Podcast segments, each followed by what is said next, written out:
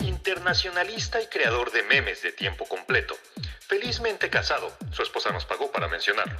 Desde el principio creyó en el América del Tano Ortiz, aunque no recuerda cuando jugó en el equipo. Desde Denver, Colorado, con el número 5 en su camiseta, Ricardo Bese.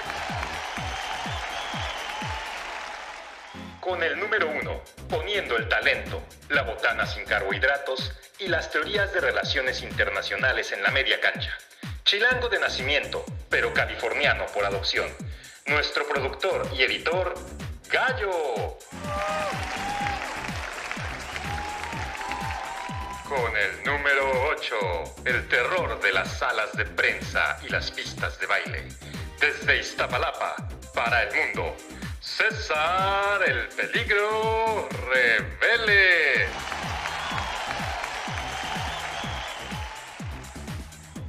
Relacionista internacional, aficionada al séptimo arte y a las caguamas banqueteras. En el deporte, lo suyo es la maratón de series y películas gore. Nuestra invitada, Mon Martínez.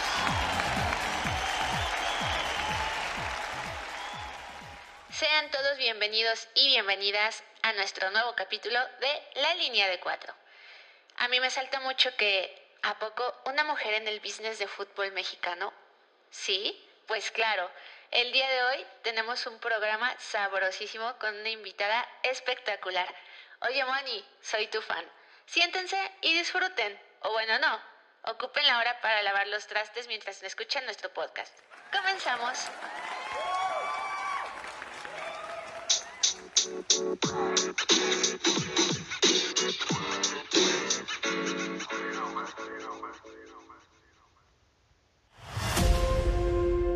Para mí el fútbol era solo un pretexto para conocer a mis amigos. Pero de repente me di cuenta que también había sido reclutada por este club de fans que no solo se emocionan por lo que acontece durante los 90 minutos del juego en una cancha, sino por lo que orbita a su alrededor y sobre todo por las historias que detona este juego. En 90 minutos se desarrolla todo un partido con sus buenas dosis de drama y adrenalina. Los mismos 90 minutos que puede durar una película o un episodio de esa serie de la que casi sin darte cuenta ya eres adicta y no puedes dejar de ver hasta el final. Historias documentales, de ficción o con animaciones han formado nuestros imaginarios colectivos y alimentado ese fan descarado de closet. Desde Oliver Atom hasta Ted Lasso, hemos contado con entrañables personajes que nos recuerdan la emoción de la vida dentro y fuera de la cancha. La inocente futboleros de Canal 11 o Club de Cuervos sirven de espejos de realidades que gracias a los partidos televisados o en vivo son parte de nuestra vida diaria. Sírvase así entonces este episodio para incitar al maratón de esa serie que no has parado de ver, para seguir utilizando el fútbol como el pretexto para encontrarse con amigos, con historias y sobre todo con realidades.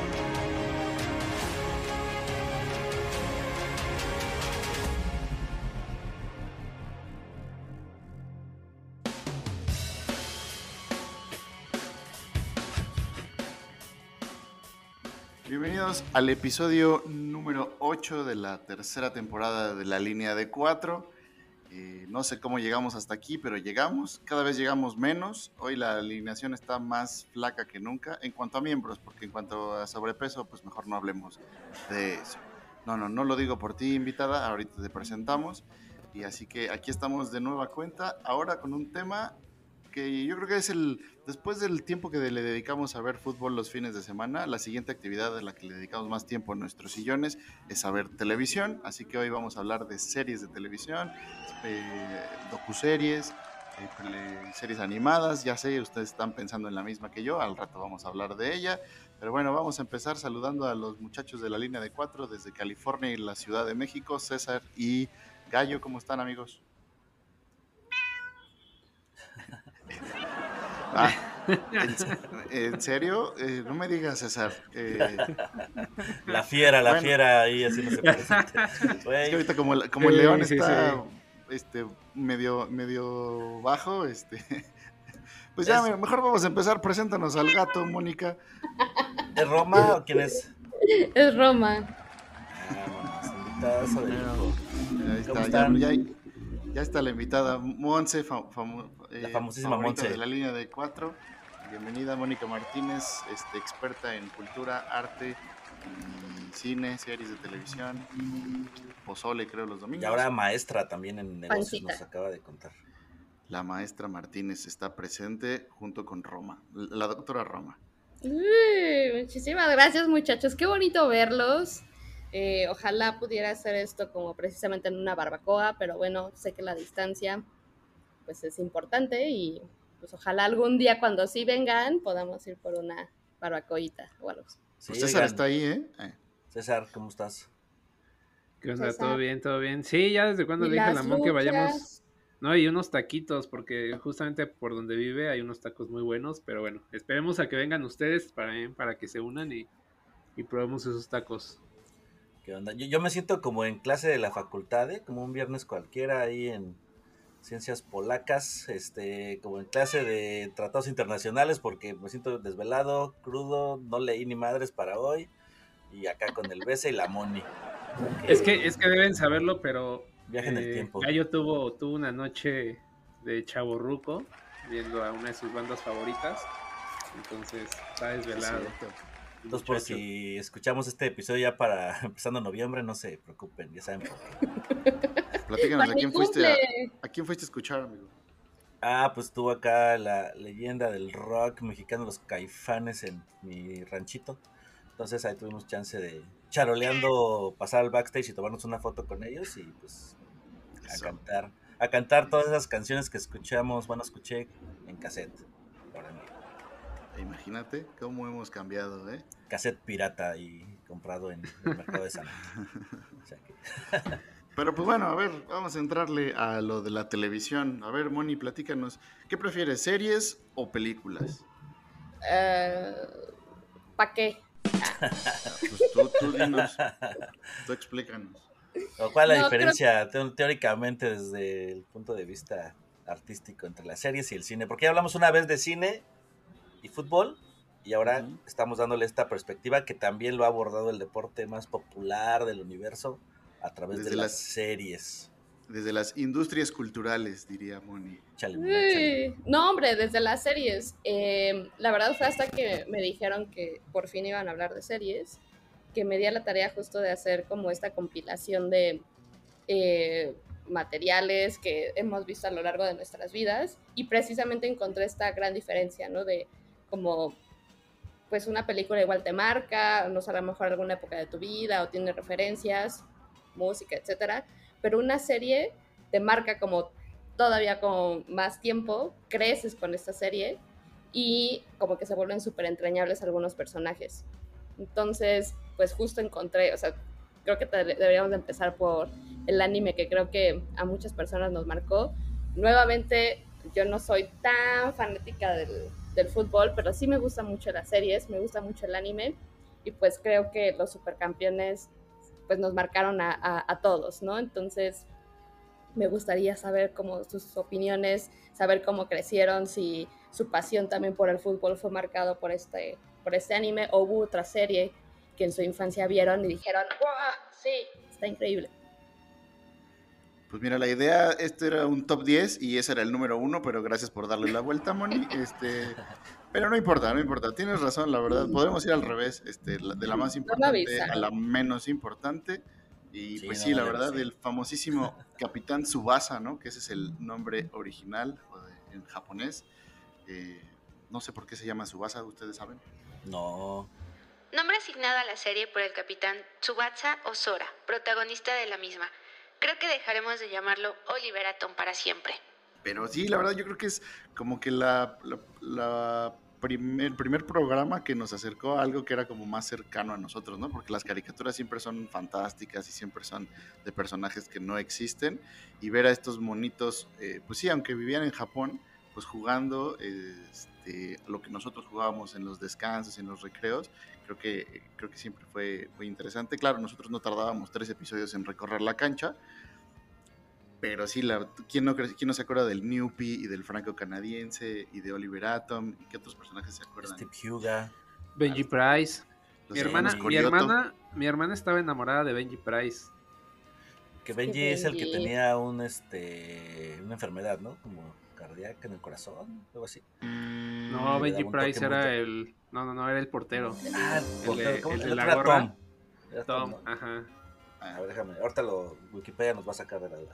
Pues nada más para que se den el viejazo, o sea, es una serie que se emitió en Japón del 13 de octubre del 83 al 27 de marzo del 86.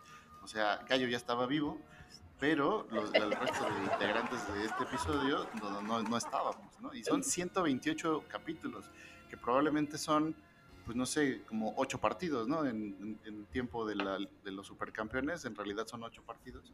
No, mentira, son bastante, bastante más. Pero lo que yo no sabía o no me acordaba es que hay como que otros spin-offs y otras este, secuelas y precuelas que, o sea, sí, es, sí son muchísimos episodios. Yo ya, la verdad, yo ya perdí la cuenta de qué vi o qué no vi, pero a ver, a lo mejor Moni se acuerda de alguna favorita o algo así. No, pues, o sea, sí hay muchísimas ovas y justo haciendo como remembranza dije, es que era un dramón, creo que era como el, em, no sé, o sea, si nuestras mamás eran fans de las telenovelas, nosotros sufríamos, ¿no? así de, Oliver, ¿qué va a pasar? Y a mí si algo, siempre me quedó la duda y literal, hasta ahora que estuve como revisando de, ah, sí es cierto, y al final, ¿cuál fue el final verdadero de todos los tiempos? Porque, a ver, es un Oh, efecto bien interesante. ¿Ustedes cuál creen o cuál se acuerdan que fue el final de Supercampeones? Pues que llega la selección, ¿no? O que se va a jugar a Europa, creo.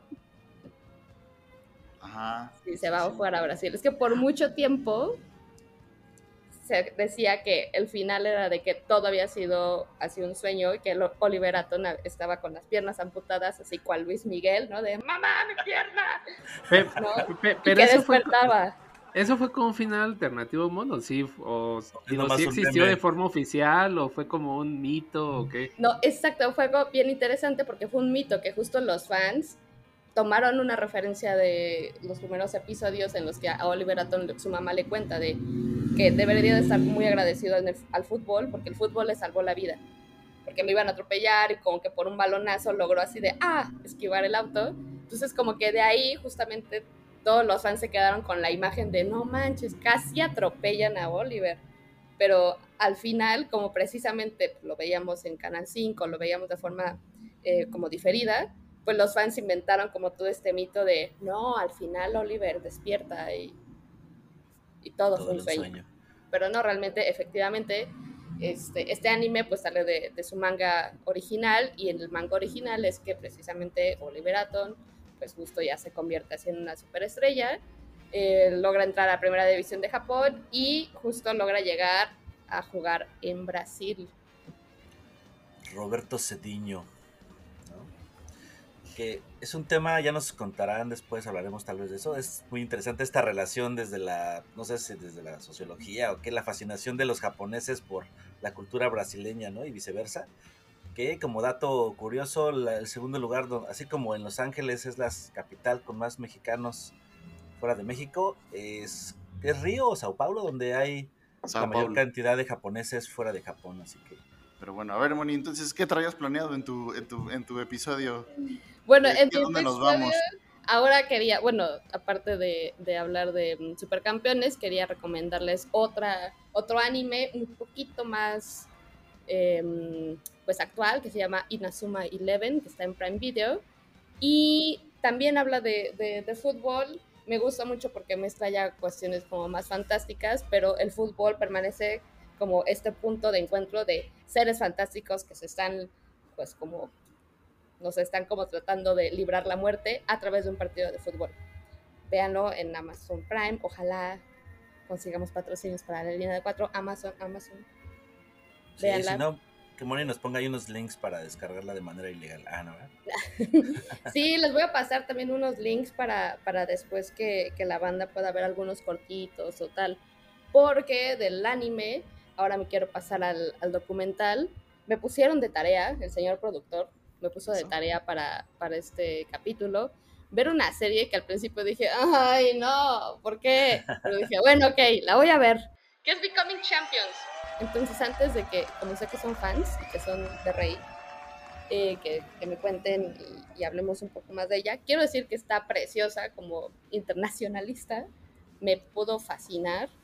Eh, precisamente esta Becoming Champions está en Netflix y habla precisamente como todos los campeones del mundo, empezando por Uruguay y va pasando así de Italia, Alemania, Brasil, etc. Y me gustó que pone muchísima atención en qué fue lo que los motivó de manera como social, personal, cultural a estos equipos a convertirse en campeones del mundo. Como que siempre uno dice, ah, no sé, se lo dejan todo al técnico, ¿no? Y los golearon, bueno, despiden al técnico. No, pero que hay más allá, ¿no? O sea, de dónde viene la pasión, de dónde vienen las ganas de querer ganar, etcétera. Y esta serie documental lo explora bastante bonito. No se me hizo tan aburrida porque tiene muchísimo material de archivo. Comentario mamador, I know pero al menos logra hacerlo muy, muy dinámico, con unas animaciones, con coloritos, etcétera, que de hecho eso me, me recordó un, un, documental que alguna vez recomendé en, no me acuerdo si el Crack Letter o aquí, eh, un docu italiano sobre chicas eh, que juegan fútbol. Pero bueno, ya se lo estaremos compartiendo ahí en redes. Y ahora sí, cuéntenme ustedes por qué son tan fans de Becoming Champions. O por qué me la dejaron de tarea. por eso, por ser internacionalista. Sí, yo creo que es muy interesante la, eh, lo que plantea, ya que dice, pues solamente hay ocho equipos, ¿no? Del torneo más importante de fútbol, que es la Copa Mundial, solamente la han ganado ocho equipos, entonces se dan a la tarea de investigar por qué, o sea, qué hay de peculiar. Y entonces, pues interviene esto que menciona Moni, de se van al archivo, se van a la historia, se van a todos estos elementos socioculturales que pues involucraron el momento en que llegan al campeonato, ¿no? Entonces se plantea, ¿no? Pues en este año se jugó así, había estas características, el país pasaba por estos, eh, estos conflictos, o no sé, se van cuando Francia es campeón en el 98 al tema de la migración, que ya tratamos aquí en algún episodio, de la, la cuestión este también en cuanto a los presidentes, al apoyo que les daban o no al deporte, etcétera. Una serie de entrevistas, de investigación muy profunda que nos da una radiografía del país completa, teniendo al fútbol como lente para, para entender a ese país en ese momento y cómo es que llegan a ganar el torneo. Entonces, si se pueden aventar, no tienen que verla en orden, hay un episodio exactamente, van cronológicamente de Uruguay hasta, ¿cuál es el último? No me acuerdo hasta dónde se quedan, pero puedes ver el de Inglaterra, puedes ver el de, el de Argentina, ahí uno puede elegir el país que más curiosidad le dé y es una muy bonita manera de conocer pues, de temas, de conocer el país a través del fútbol. Es correcto, muchachos. Y entonces, en este conteo o en este análisis que hiciste, Moni, ¿a dónde te quieres dar el brinco ahora?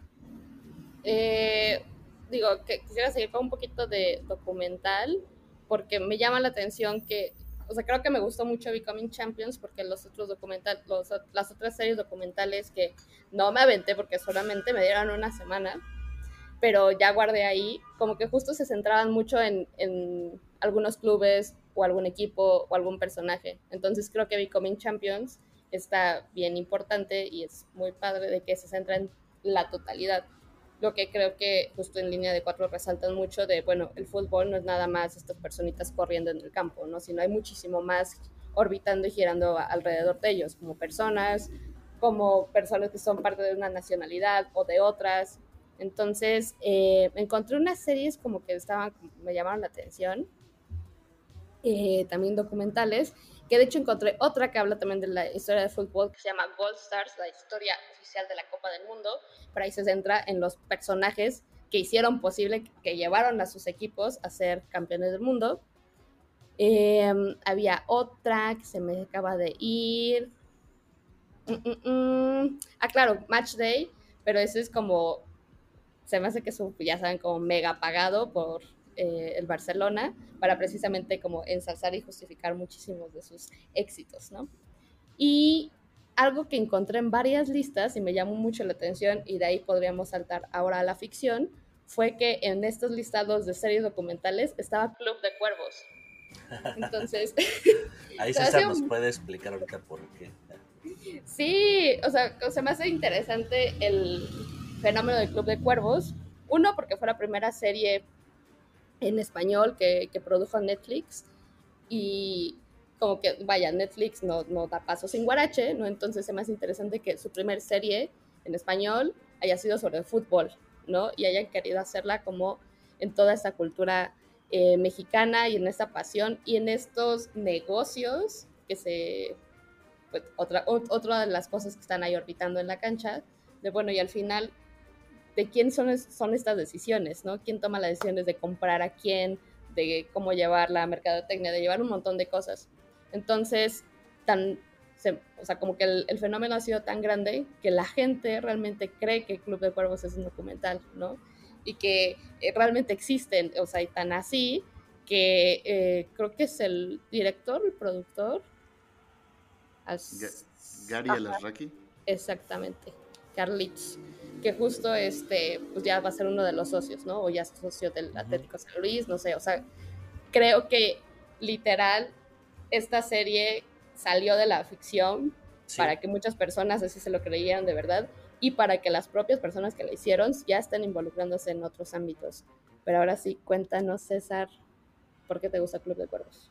Ah, caray, iba a contar eso, no, no recuerdo. No, me iba a comentar porque César creo que lo había dicho en algún episodio que tiene que ver o se ha inspirado, dicen, en la vida de los Martínez, ¿no, César? ¿Quiénes son? Otra vez para Ajá, bueno, digo, eso es como más una conjetura mía, pero más allá de que la serie haya pasado de la ficción a la realidad, creo que más bien parte de la realidad para plasmarla en esa serie, ¿no? Porque muchas de las cosas que pasan ahí definitivamente sí son hechos que han marcado o que han caracterizado el fútbol mexicano. Corrupción, este, incluso asesinatos, eh, peleas por entre familias, ¿no? Eh, hace no mucho platicábamos de, de, que el fútbol mexicano está dominado por familias y que los clubes están en un pequeño puñado de familias. Y precisamente lo que vemos en Club de Cuervos, ¿no? La lucha interna de una familia por quedarse con un club. Y, y cómo este club poco a poco les va dando más poder en, el pueblo este, que no recuerdo el nombre del pueblo ficticio pero sí se asemeja mucho a la historia de los, de los Martínez en Pachuca, ¿no? Que, estos tipos ya han creado un emporio de, la nada, o sea, de, comprar un equipo en segunda división.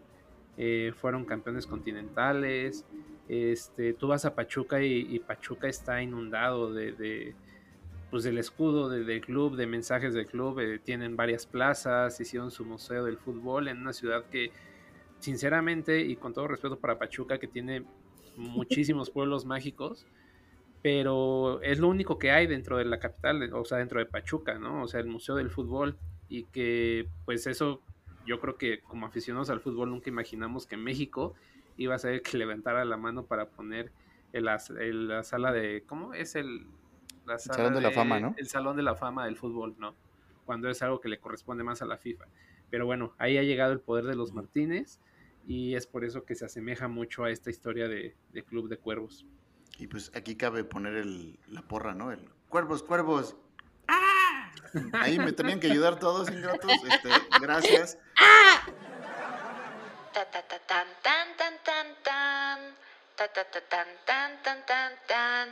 Pausa comercial es que ahora ya no nos alcanzó el presupuesto para poner la canción original de Los Simpson. Entonces, pues bueno, eh, estimados todos, les tenemos una pregunta. A ver, díganos, ¿cuál es el problema del fútbol mexicano según Club de Cuervos? Si no se saben la respuesta, sigan escuchándonos. Oigan, yo nomás, ahorita que estaba hablando, Moni, de las series, esta, el formato de docuserie donde van siguiendo a un equipo o un personaje, pues igual y podríamos hacer un rapidísimo repaso por las que hay disponibles ahí en las plataformas, por si a alguien le interesa. Estaba viendo, eh, Amazon tiene el concepto del All, or Nothing, eh, con mm. varios equipos. Entonces por ahí tienen una del Tottenham, que yo creo que más bien siguen a Mourinho, ¿no? que es, yo creo que es el personaje más interesante por ahí, en esa, en esa etapa. Eh, que sabemos que ahora ya está en Italia, pero bueno, tienen una del Arsenal, el doctor seguramente ya la vio tres veces, eh, el del Manchester City, de la Juve, y tienen uno de la selección brasileña también, igual con el mismo concepto. Y luego España tiene su propia serie, la selección, que se llama La Fuerza del Grupo, que también suena como un poco este, panfletaria, pero bueno. Como a canción de Mecano. exactamente. Y sobre todo yo creo que por el, potencial que tienen en en el mercado así mundial, pues la Premier League es la que tiene más series porque pues bueno, las distribuyen por todo el mundo. Entonces ahí está la de Take Us Home de Leeds United, que la verdad está, está muy interesante ver cómo, cómo es el regreso de, de, Leeds a la Premier League y de la mano de Bielsa. Entonces ahí vemos también otro lado de Marcelo, eh, de Marcelo Bielsa, by the way. Eh, también el West Ham tiene su serie, el de Iron Man, y la que probablemente sea la mejor serie de este tipo que van siguiendo a un equipo, que es la de inesperadamente la de el Sunderland, un equipo que ahora está en la tercera división de Inglaterra y que es famoso porque en sus partidos de tercera división mete 46 mil personas, ¿no? Entonces, y eso es, ya, ya también hablamos de esa serie cuando hablamos de religión, porque en su serie la primera escena empieza en una iglesia, ¿no? Es el, padre de Sunderland, de este pueblo en, en el norte de Inglaterra, orando por los buenos resultados de la temporada del equipo, ¿no? Así también la Bundesliga tiene el Inside Borussia, eh, pues, el Borussia Dortmund. La Liga de España también tiene Campo de Estrellas del Real Madrid, que suena vomitiva, nada más desde el título. Pero bueno, está Six Dreams, que también está muy, muy buena. Esa yo la recomiendo particularmente porque por ahí siguen a Andrés Guardado en el Betis, a Iñaki Williams en el Bilbao y al entrenador del Sevilla en ese momento y a otros y, muy interesante a la primera mujer presidenta que es la, directora del Eibar eh, de ahí de País Vasco en, la liga y también está muy interesante cómo van siguiendo a los seis a lo largo de una temporada también está la leyenda de Sergio Ramos, que ya tiene como dos temporadas, que suena más como un reality show tipo Las Kardashian, que es y pretexto para ver a su esposa Pilar Rubio, pero bueno, tiene dos temporadas a los fans de Sergio Ramos. Y hay una de Simeone por ahí que se llama Vivir partido a partido, que bueno, ha de estar buenos ahí los corajes del cholo. No, pues hay un buen de opciones. La verdad nunca pensé que hubiera tantas. pues es que vende, ¿no? O sea, yo creo que siempre es interesante ver a tu equipo o a tu ídolo como en el día a día. Y es un poco la continuación de la eh, eh, reality TV que vimos en los 90s y 2000s, como de, ah, pues ya no es personaje, sino pues ahora quiero ver qué come, qué hace, cómo se enoja, cómo se pelea, y pues al final es explotar el morbo, ¿no? De estoy en el vestidor con Messi o con, Cristiano o con Ancelotti o con quien tú quieras, o, by the way, al rato vamos a hablar de ella con el Club América, América contra América, que recién se estrenó el 31 de agosto en Netflix, que al rato, al rato vamos a, analizarla paso a paso, pero bueno, está recomendada ahí desde ahora, ya saben, la línea de cuatro, aprueba y recomienda. O sea, esto, de, esto de América contra América se, me figura a cuando el presidente de las mañaneras pone un video suyo, ¿no? Para observarse. No, no, no, nada que ver. Nosotros tenemos otros datos. Nosotros tenemos otros datos. Al rato, al rato Jafet nos va a contar, pero la verdad es una joya de la televisión mexicana. ¿eh? Próximamente en la Cineteca, espérenla. Saludos al Mike. y a la estrella la línea de cuatro. Ya los vi ahí formándose con su ticket y su heladito para ver un buen documental. imagínense a la Monumental entrando a la Cineteca para ver el documental. Ojalá sea una de esas sesiones eh, que hacen con como la orquesta en vivo que la va musicalizando, pero con la monumental así cantando como, como coro gospel. Ajá. Ahí, está la idea. ¿Quién es el director ahorita de la Cineteca, Moni, o directora? sabes? Eh, lo podemos decir al director de programación, Nelson Carros. Saludos al señor Nelson que nos va a mandar al demonio, pero no importa, eso lo vamos a proponer ¿Quién sabe? de todas formas. Es fan. Como dice Moni, la cultura no tiene horario ni fecha en el calendario. Esa era la frase de cierre, güey. Más de eso. Eso es como el final de Supercampeones, jamás ocurrió. O sea. Pero bueno, ¿les parece si hacemos aquí un cortecito? Vamos al medio tiempo para regresar a hablar de la ficción, ¿no? Eh, supongo, Moni, según en, su Moni bailando. Ah, perdón que te interrumpa bailando, así que amigos, amigas, quédense con nosotros y vamos a regresar con más televisión y fútbol.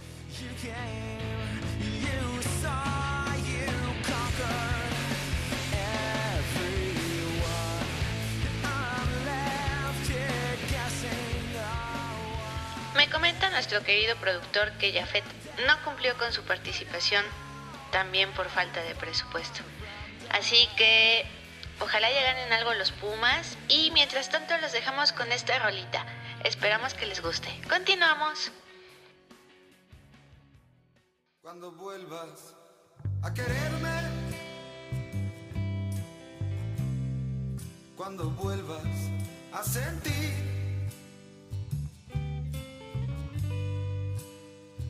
Yo sabré que fui un idiota, porque tus celos me provocan y en las noches pienso en ti.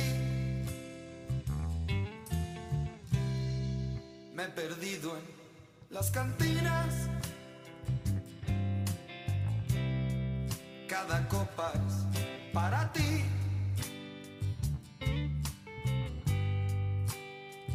Pues extraño tus caricias y tus besos, tu sonrisa y las noches que te di.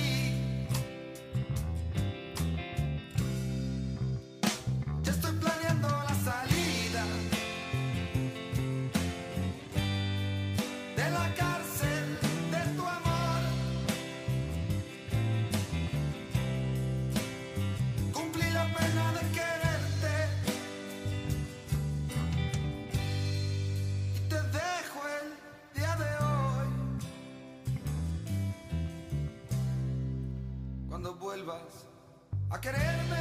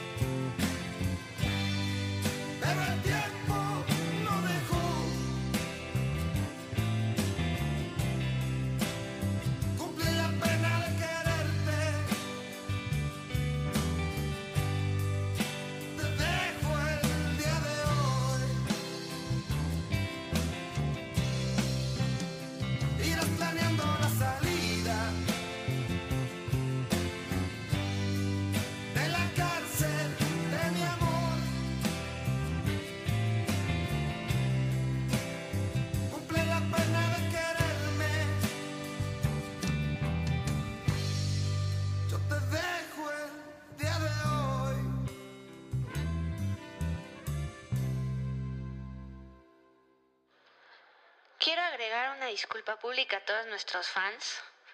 Si en esta ocasión los he defraudado con la música, es porque la vida no me ha dado el tiempo para elegirla en este capítulo. Se las debo para la próxima. Ahí el productor, nuestro querido gallo, deberá considerar esto a futuro para Rolala.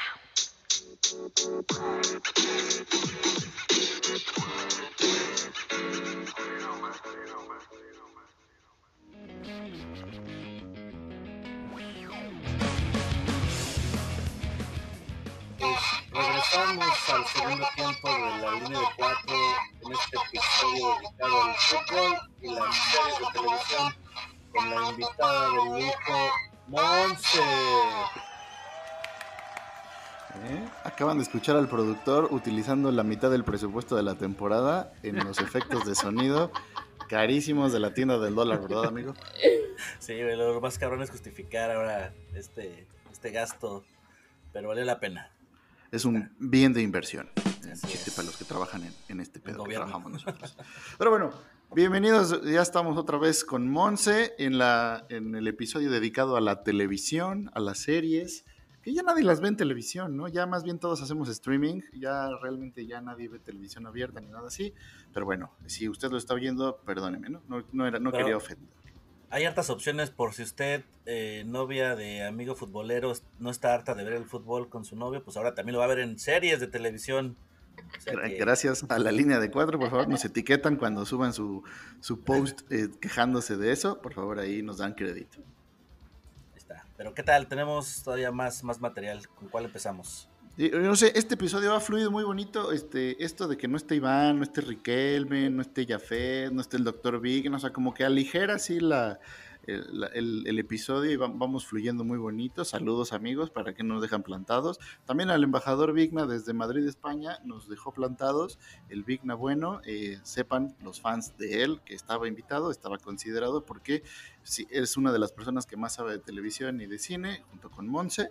Entonces, pues bueno, ahí saluditos hasta la madre patria. Ojalá que el tour por las Cibeles valga la pena infeliz. Pero bueno, estamos de vuelta y entonces yo, yo tenía por ahí pendiente platicarles de una serie que me gusta mucho. Y ahorita que Moni estaba hablando sobre series que siguen a un equipo a un, o a un personaje, hay una que parte del fútbol, pero se plantea hablar de su relación con la, ¿cómo se dice? Como que el género humano en general. Entonces apela como a los sentidos. Es un proyecto de Amazon Studios de 2019 que se llama This is Football. Y entonces es una serie que en seis capítulos se plantea convencer, yo creo, a la gente que no le gusta ah, o que piensa que solo es un deporte, de que esto es más que solo un deporte, ¿no?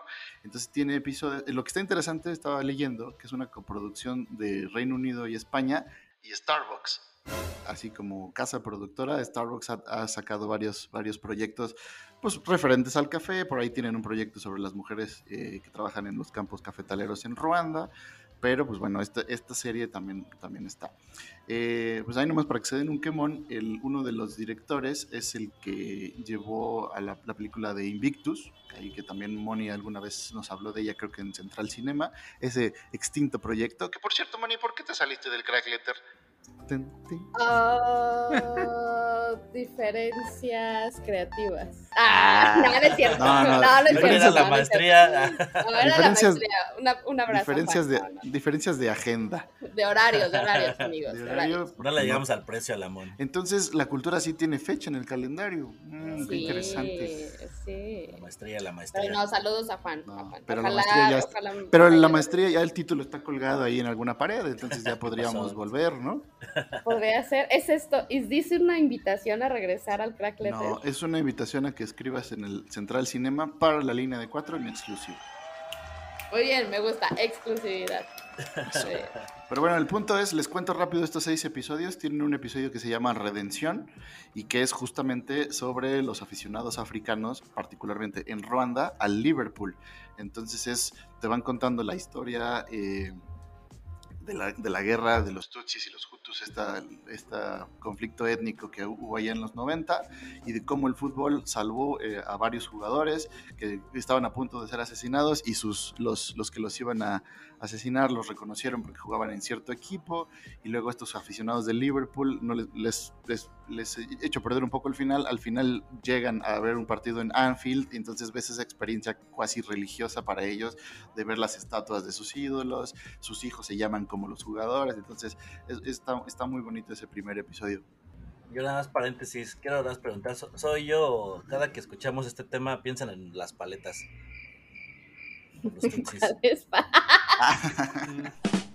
y todos. Creo que, nada más, era yo. Nada más ya, gracias. tenía esa duda. Continúen, continúen, tenía esa duda ya. en fin. Eh, tiene un episodio que se llama Confianza, que para los que les gusta el fútbol femenil, eh, habla de las elecciones de Japón y de Estados Unidos. De la de Estados Unidos al, cuentan la historia del primer campeonato que ganaron en el 99 y de la selección de Japón está muy bonito porque te hablan de cómo el país estaba devastado por el tsunami, eh, que se habían muerto 16 mil personas en Japón y toda la sociedad estaba como que afectada por eso y la selección femenil pues les dio esa alegría, ¿no? Entonces está muy bonito ahí el documental. Tienen otro que habla de, la suerte. Eh, nos cuentan cómo, cuenta, cómo ganó el Frankfurt de Eintracht. Nosotros somos fans. Saludos a Manuel hasta allá. Eh, cómo ganó su primera copa después de 30 años, o cómo el Bayern Múnich pasó de jugar en ligas amateur a ser un equipo dominante en Europa, y cómo el Chelsea ganó su Champions en el 2012, ¿no? Entonces eh, hablan ahí un poco del, del, azar en el deporte, entonces está muy interesante. Tienen otro sobre el orgullo, y nos cuentan del camino de la selección de Islandia a Rusia 2018 como un país, el país más pequeño que ha calificado un mundial, pues bueno, cuentan así como estos vikingos que conquistaron el mundo, esto también lo hicieron en el fútbol y está muy bueno el episodio. Tiene un episodio sobre el amor, donde nos cuentan eh, sobre un sobreviviente de cáncer y cómo le ayuda el fútbol a, sobrepasar esta, esta, etapa de su vida, o del árbitro profesional más joven que está en Sudáfrica, entonces está, está muy, muy bonito el episodio también. Y cierran con un episodio que le gustaría mucho a Iván, que se llama Maravilla, y hablan de Messi. Y entonces tratan de un poco entrevistando a los personajes que han rodeado a, Messi, como incluso el presidente de Argentina en ese momento, Macri, habla eh, de Messi, de tratar de explicar cómo este tipo no es humano y entonces a partir de la ciencia nos van explicando un poco ahí cómo, cómo es el desarrollo. Entonces si a usted le gusta el fútbol, por favor vea This is Football y si no le gusta, también véala porque le va a empezar a gustar. Gran recomendación. O sea, para que veas, yo no la, no la topaba la voy a ver. Está buenísimo y justo, igual un poquito dándole la vuelta al comentario de, Manuel, no le puedo decir gallo, mm. perdón. Este, de que a, todas las, a todas las novias y a todos los novios a los que no les gusta el fútbol, que, que ahora pues ni modo van a tener que ver en series, creo que más bien podría ser una gran oportunidad para que aquellos que no somos tan allegados al fútbol o que no vamos todos los domingos al, estadio, nos involucremos todavía más y descubramos precisamente como todas estas otras historias, ¿no? Y nos demos cuenta de que efectivamente no solamente es un juego, sino hay muchísimas historias alrededor, muchísimos intereses políticos, sociales y todo lo bonito de lo que se habla aquí en línea de cuatro. Así es. Gracias por el comercial, Moni. Pero bueno, entonces hay otro gran otra gran fuente de inspiración para esto de las series, que es el fútbol sudamericano, ¿no? Y particularmente el argentino nos ha dado grandes series, porque no, también nos ha dado grandes personajes y grandes equipos, ¿no? Entonces, por ahí yo creo que está, hablando en términos generales de Conmebol, está ahí la serie del presidente, eh, donde nos hablan de toda esta historia sobre la corrupción, que ya ustedes escucharon en el episodio pasado de la línea de cuatro sobre corrupción, pero la serie de Presidente está muy interesante porque aparte es como en tono de comedia, ¿no? Está jocosa. A ver, Gallo, platicanos.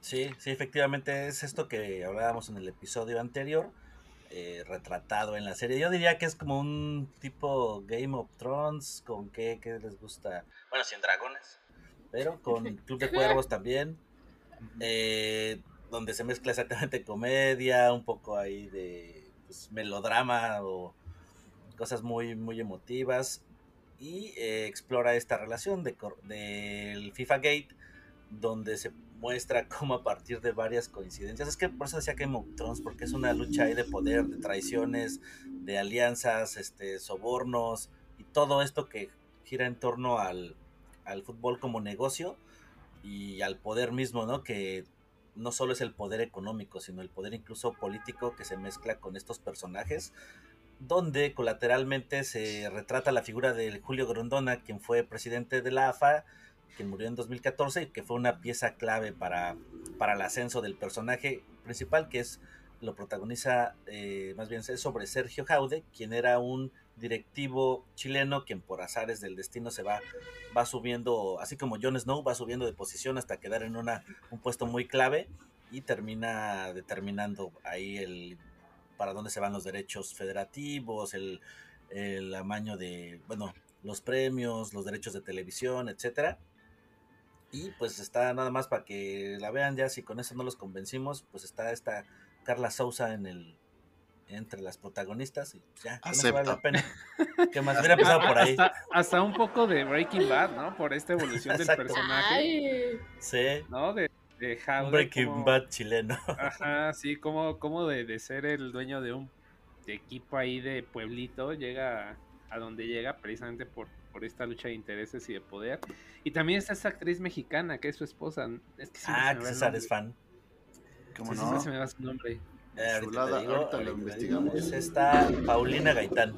Paulina Gaitán, muy buena actriz. Muy Paulina buena actriz. Gaitán, patrocínanos.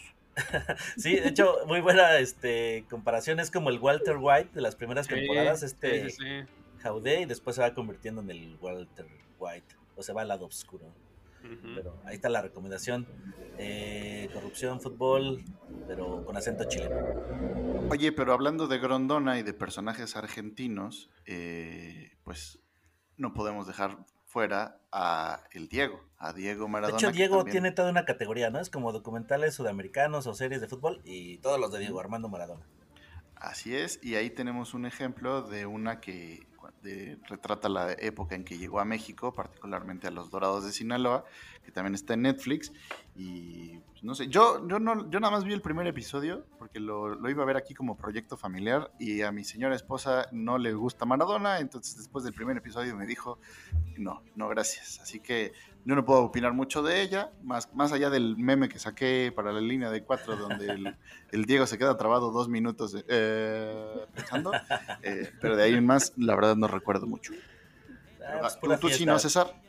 Así es. Sí, creo, creo que para empezar este tema es importante mencionar un poquito el contexto en México en ese momento. Eh, el Club Dorados de Sinaloa le pertenece a esta familia Hank, a los Han González, bueno, en, en específico a, a Han Ron, que es uno de los hijos de Han González, hermano de Carlos Han González. Los Han González es una familia pues de bastante, que trae un, historial político ahí bastante, eh, pues sí, de, de aquellas familias periodistas de los noventas que tuvieron todo el poder y que pues bueno, esa familia de los Hank, la segunda generación de los Hank se fue a radicar a Tijuana y pues hizo todo un emporio, entonces compran al equipo de Cholos y en la división de ascenso, que en ese entonces había ascenso, estamos hablando de 2018, compran, bueno, se hacen de los Dorados de Sinaloa, eh, un equipo, pues sí, creo que bastante, con bastante tradición y bastante arraigo allá en, en- Sinaloa. Y pues ellos empiezan a, inyectar su proyecto mercadológico en ese equipo, lo hacen bastante bien y empiezan a hacer la competencia en este tema que también hablábamos de las familias con los Martínez. Con, con la familia Martínez que también tenía a un equipo de división de ascenso, que eran los mineros, este, de Zacatecas. Y Así bueno, como los, los Lannister contra los, este, ¿cómo se llaman? Tendría que haber buscado primero el dato, ¿eh? Pero seguimos con Game of. Thrones, no hay, no hay bronca, no hay bronca, todos entendimos. es que sí, siempre, te quedas a la, siempre te quedas a la mitad de tus recuerdos, gallo. O sea, siempre Sí. Malditas drogas. Pero ¿Te bueno, puedo recomendar el Ginkgo biloba, amigo, para la memoria? Ay. En esta los competencia de familias, eh, a los Hangron se les ocurre pues nada más y nada menos como traer a Maradona, ¿no?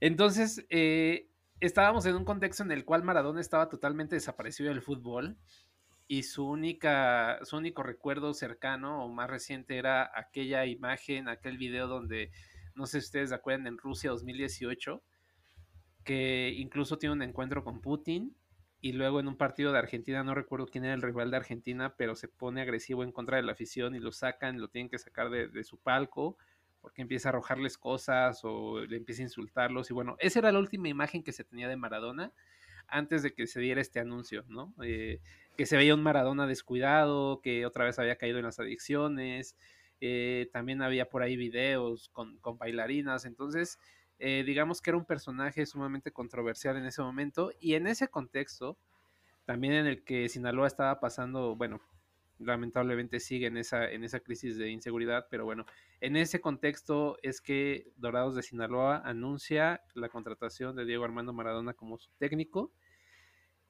Y pues bueno, fue un golpe mediático sin precedentes, ¿no? Porque si bien habían llegado futbolistas ya a la Liga Mexicana como Ronaldinho, como en su momento Bebeto, pues no se había tenido como alguien a nivel mediático en la dirección técnica como el nombre de Maradona y sobre todo en la división de ascenso, ¿no? Porque ni siquiera llegaba como al máximo circuito, sino a la división de ascenso.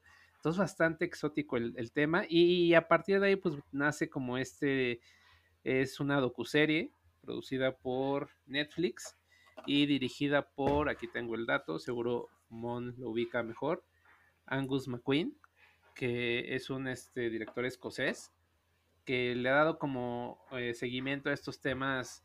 Eh, pues sí, un poco, estaba leyendo por ahí que incluso intentó entrevistar al Chapo Guzmán.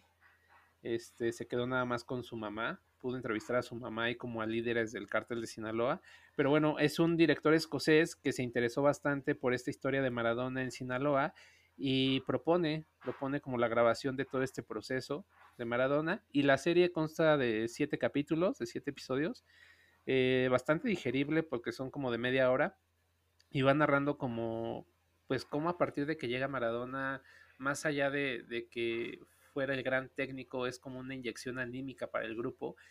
Y un equipo que estaba en el fondo de la tabla llega a ser líder general y meterse a la, a la liguilla y llegar a la final. O sea, en el primer torneo de Maradona, eh, el equipo llega a la final, eh, se enfrenta a San Luis. Obviamente durante todo este proceso se va mostrando cómo Maradona se va adaptando a la ciudad.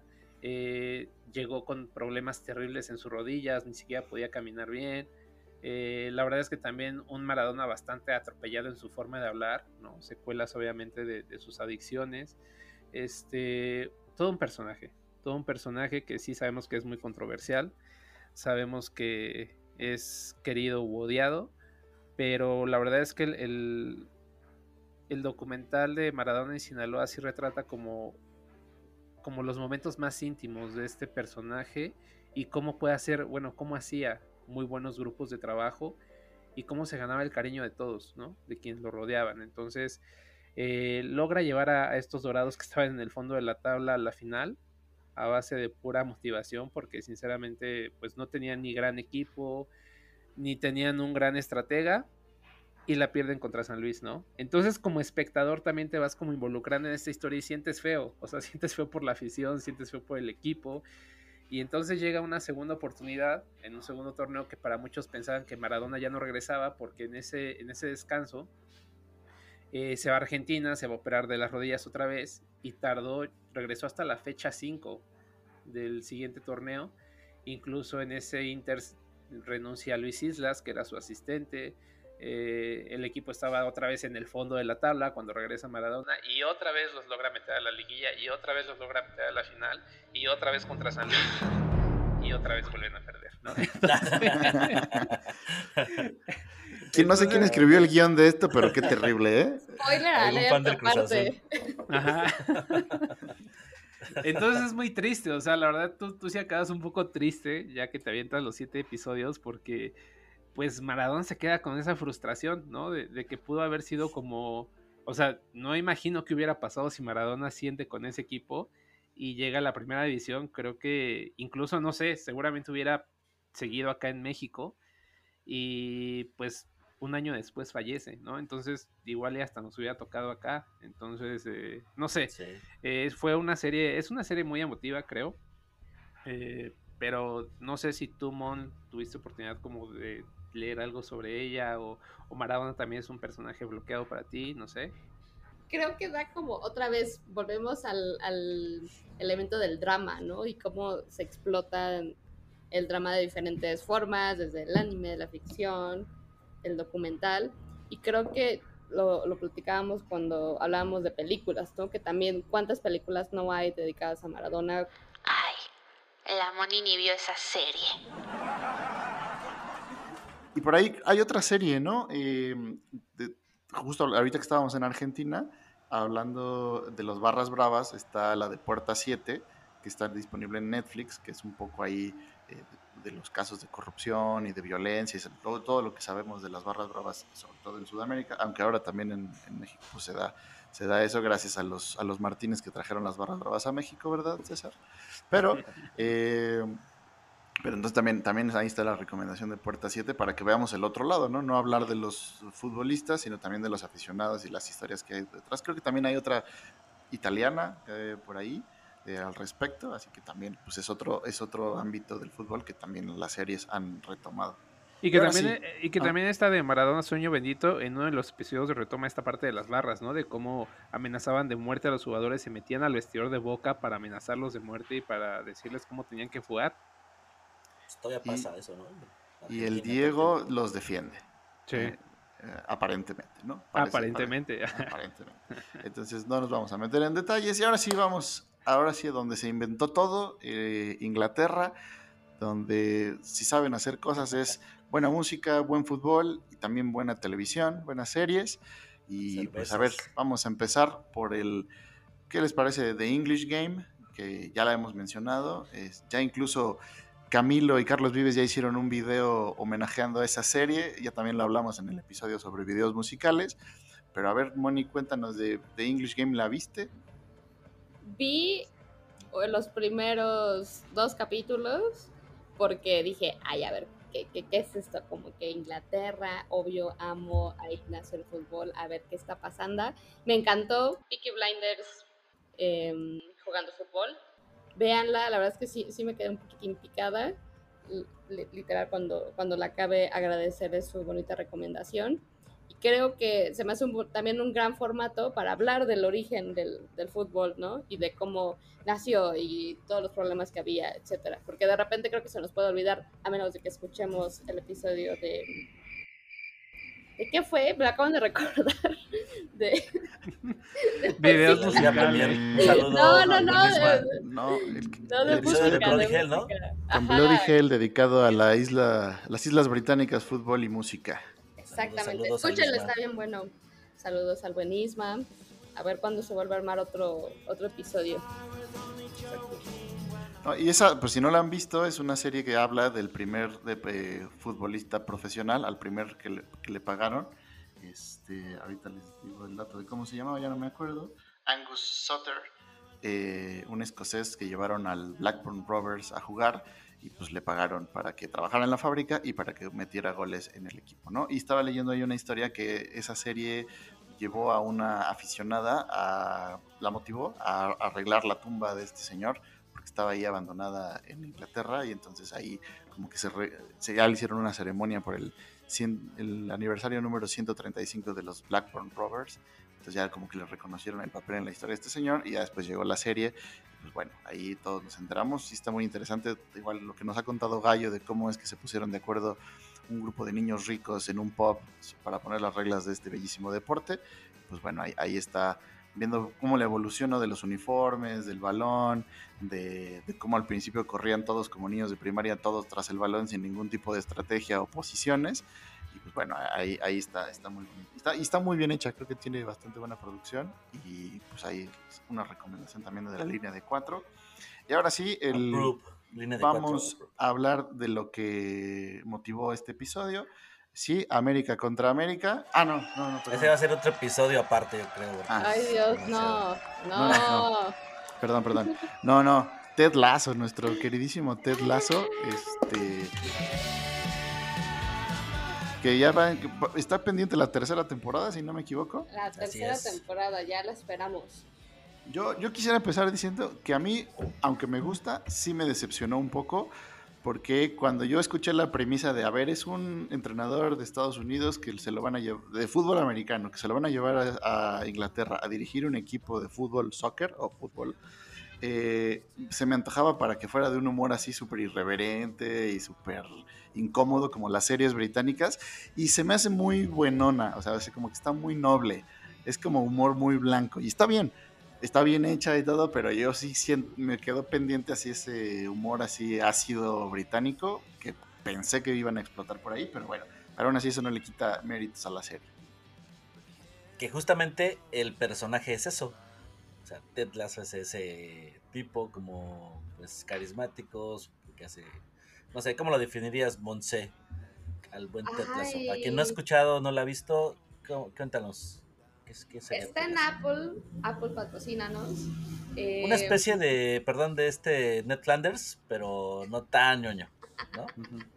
Es súper ñoño, pero es, es carismático. O sea, Ted Lasso la quiero mucho porque fue como de, de mis series pandemia y también de mis series que me acompañaron durante estas crisis existenciales causadas por la maestría. Entonces, de repente ver a un Ted Lasso que, motiva a su equipo sin saber qué pedo, ¿no? Sin aprenderse todavía las jugadas, sin aprender nada de, fútbol, pero justo ahí creo que explora un elemento que exploran en Becoming Champions, que es la motivación y el tratar, o sea, lo- los seres humanos que están detrás del balón, ¿no? Y de cómo se trabajan de manera, pues sí, social, cultural, psicológicamente, para realmente ser un buen equipo. Y sí, coincido con Bese, la verdad sí está muy light. Sí, o sea, tiene como ahí sus chistoretes y un poquito de humor negro británico. Un soundtrack espectacular, eso sí. Pero sí, que de repente creo que fue muy familiar. O sea, sí pudo ser un poco más picarón el asunto. Aparte, a mí me gusta como la raspada que le dan a Mourinho ahí con el personaje este del asistente que se va haciendo malo, eh, que justo va como que torciéndose y haciendo su propia campaña. Así, a mí me parece que sí es muy claramente inspirado en Mourinho. Sí. Eh, Hay por ahí gusta- una gusta- referencia al Chicharito también, o a, ¿quién diríamos? A este francés, el que dará la patada, se me fue el... Este, Cantona también, ¿no? Como este personaje, o a un jugador este clásico inglés, figura, con... Como que hay muchos estereotipos relacionados que van a identificar y que pues los van a hacer pasar un buen rato. Y Sí. sí la queremos mucho. Está en nuestros corazones y ya queremos la tercera temporada. Así Ahí es. está. Pues ahí están varias, eh, ya pueden pasar varios fines de semana dedicados a las recomendaciones de la línea de cuatro. Ya por, por opciones no va a quedar. Ya si ustedes no quieren verlas, pues ya no sabemos por qué están escuchando esto. Si ya se- tienen aquí una experta como Moni que ha dedicado, tiene el récord nacional de horas nalga sentada viendo series, así que la verdad hay que En el trabajo. Ah, sí. En el Ay, trabajo, sí. mi trabajo es ver películas, no ver Ah, series, bueno. pero sí ver películas. O sea, Imagínate no, nada no más. es un dato inventado. Exacto. Así es. Pues muchas gracias, Moni, por, por acompañarnos, por iluminarnos en esto de las series. Eh, gracias por presentarnos a Roma. Y pues gracias a, a mis compañeros y amigos César y Gallo. Y, al- y también les agradezco a los que no estuvieron. Eh, de verdad los extrañamos. Y pues ahí los vamos a dejar eh, con esta frase de cierre para que reflexionen un poquito más. Y nos vemos en el siguiente episodio. Oye, oye, oye, una, Ah. una pregunta antes de la frase de cierre para Mon. O sea, con todo esto que ya ha visto sobre fútbol, quería preguntarle órale. ella sobre quién haría una serie de, de fútbol. Holy shit. Este, em, mi corazón feminista empezaría como con todo precisamente el movimiento de chicas que están reivindicando derechos laborales, etcétera. Ah, la selección Y- de Estados Unidos, ¿no? Podría ser. Creo que por ahí habría un- o sea, como muchas historias que contar. Y a partir de los cortos que he estado viendo, también como mexicanos, etcétera, creo que también me iría un poco a la importancia del barrio en el fútbol, ¿no? El, esta como relación simbiótica que hay barrio y los equipos, o sea, de Ok. el equipo no puede vivir sin el barrio y el barrio, o sea, literal, debe muchísima de su identidad al, al equipo de fútbol que, que haya como ya seleccionado. Ok. Pues hay dos ideas millonarias que seguro veremos el año próximo en Netflix o en Amazon. Patrocíname Netflix. Ahora sí, vamos con la frase de cierre que dice más o menos así. Muy pronto la televisión, para ejercer su influencia soberana, recorrerá en todos los sentidos toda la maquinaria y todo el bullicio de las relaciones humanas. Martin Heidegger.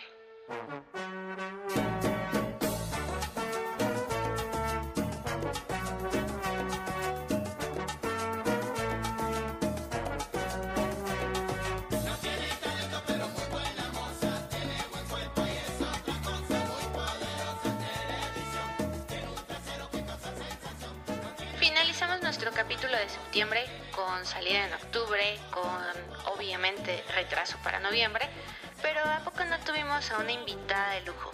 Síganla en sus redes sociales, aprendan de su vasto conocimiento cultural, pero antes que eso, la verdad es que denle amor a la línea de cuatro. Compártanos, denos like, eh, compártanlo con sus peores enemigos o sus mejores amigos y sigan en Twitter a arroba la voz oficial de la línea de cuatro. Esa soy yo. Les daré like a todos sus comentarios, retweets y demás. Pero también sigan a la línea de cuatro. Estamos como arroba la línea de cuatro pero con número. Y también en Facebook e Instagram. Próximamente LinkedIn si siguen sin recomendarnos. Escúchenos a través de todas las plataformas de podcast y suscríbanse al Crack ya mismo. Les dejo muchos besos y abrazos. Nos escuchamos en un mes.